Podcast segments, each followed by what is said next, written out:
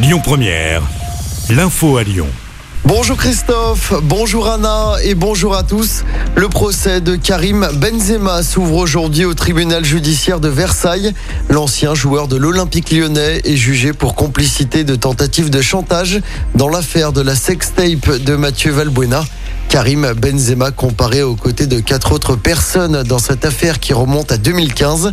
Benzema risque jusqu'à 5 ans de prison. Le procès doit se terminer ce vendredi. 77% des habitants de Sainte-Foy-les-Lyons opposés au projet de téléphérique qui doit relier Francheville à Lyon d'ici la fin du mandat des écologistes. C'est le résultat d'un sondage IFOP commandé par la mairie de Sainte-Foy. 88% des habitants sont pour prioriser le projet de métro E. La police lance un appel à témoins après une agression dans le tramway de Lyon. Ça s'est passé dans la nuit de vendredi à samedi dans le T2 au niveau de la station Route de Vienne dans le 8e arrondissement. Une agression filmée puis diffusée sur les réseaux sociaux. Les enquêteurs lancent donc un appel pour retrouver la victime ou toute personne susceptible d'apporter des éléments. L'actualité, c'est également le coup d'envoi du village des recruteurs à Lyon. Ça se passe sur la place Bellecour aujourd'hui et demain de 9h à 17h pour cette sixième édition, la cinquième en présentiel.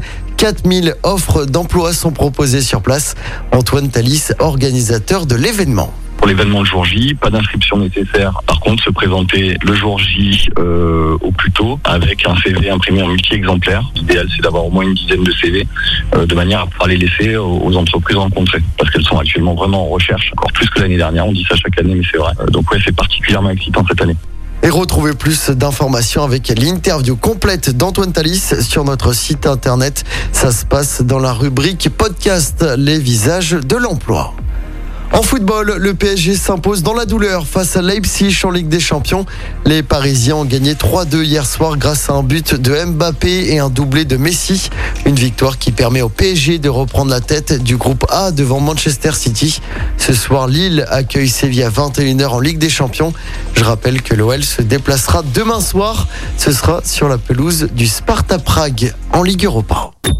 Écoutez votre radio Lyon Première en direct sur l'application Lyon Première, lyonpremière.fr et bien sûr à Lyon sur 90.2 FM et en DAB+.